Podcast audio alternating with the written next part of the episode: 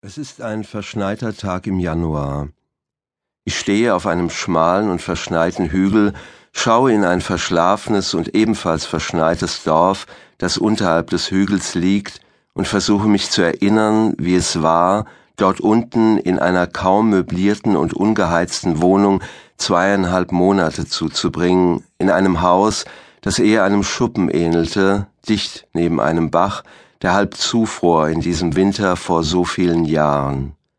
Ich stehe auf dem Hügel und schaue meinem gefrorenen Atem hinterher und dem Eichelher, der kurz auf einem der verschneiten Äste aufsetzt und dann in den grauen Himmel fliegt und hinter der nächsten Kuppe verschwindet. Die Landstraße schlängelt sich wie auf einer Kinderzeichnung vom grauweißen Horizont zu dem Feld vor meinen Füßen. Und da kommt auch schon ein Auto angefahren.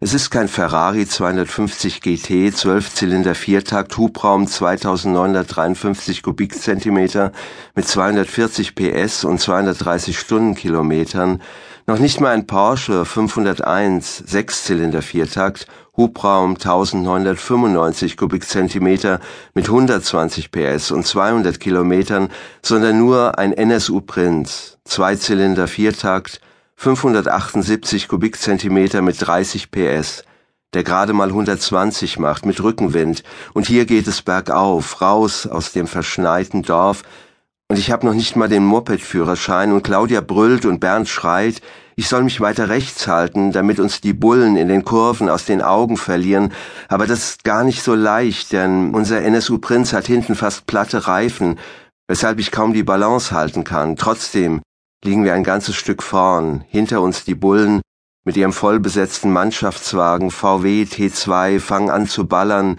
die Kugeln schlagen in die Schneewehen und springen vom Straßenasphalt gegen den zitronengelben Lack der Kotflügel.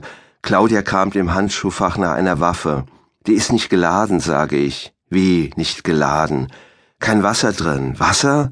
Das ist meine Wasserpistole. Sag mal, spinnst du? schreit Bernd. Wo ist denn die Erbsenpistole? Vergessen. Aber die Wasserpistole ist echt gut. Die hat vorne einen Ring. Da kannst du um die Ecke schießen. Ihr seid Spinner. Totale Spinner. Ich denk, ihr habt euch das Luftgewehr von Achim geliehen. Der war nicht da, nur seine Oma. Und die wollte es nicht rausrücken. Pass auf! Ich schlingere nach links und fast wären wir umgekippt, aber Claudia und Bernd werfen sich geistesgegenwärtig auf die andere Seite und ich komme nur für einen Moment von der Fahrbahn ab. Der Schnee spritzt an den Scheiben hoch, die Scheibenwischer arbeiten wie wild. Vielleicht sollten wir einfach drehen, ruft Claudia. Damit rechnen die nie im Leben. Ja, schreit Bernd. Dann rasen wir an denen vorbei und bevor sie was merken, sind wir weg. Nein, Unsinn, das ist Quatsch. Wir müssen bis zum nächsten Ort. Das ist nicht mehr weit. Außerdem geht's da vorn schon bergab. Ja, stimmt. Ich sehe schon die ersten Häuser. Wir müssen sie abhängen. Ich rase ohne zu bremsen in den Ort, die Bleichwiesenstraße runter, dann rechts in die Weihergasse, am Bäcker Fuhr vorbei, wo es die Bananenschnitten mit Schokoguss gibt, vorbei an der Drogerie Spalding, am Lebensmittel Breidenbach, Zeitschriften und Tabak waren Maurer, Lebensmittel leer, Sängerheim, kurz vorm Bäcker Daum halte ich an. Schnell, schrei ich, die Bullen sind noch nicht da. Wir steigen aus und rennen gegenüber in den Hofeingang und durch nach hinten.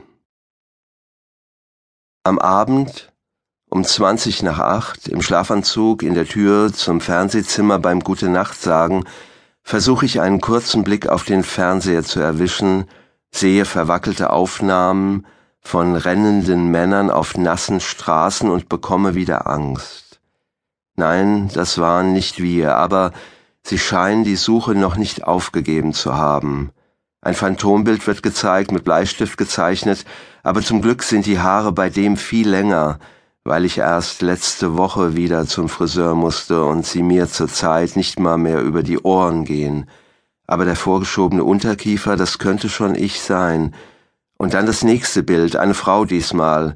Nein, auch nicht Claudia. Claudia sieht ganz anders aus. Das stimmt aber auch gar nichts. Sie hat ganz andere Augen und die Lippen sind auch nicht so schmal. Dann wird etwas von einem Bekennerbrief erzählt, aber wir haben uns zu nichts bekannt. Und Claudia würde garantiert nichts sagen, weil sie auch in der Basisgruppe ist, und da dürfen Sie wirklich nie verraten.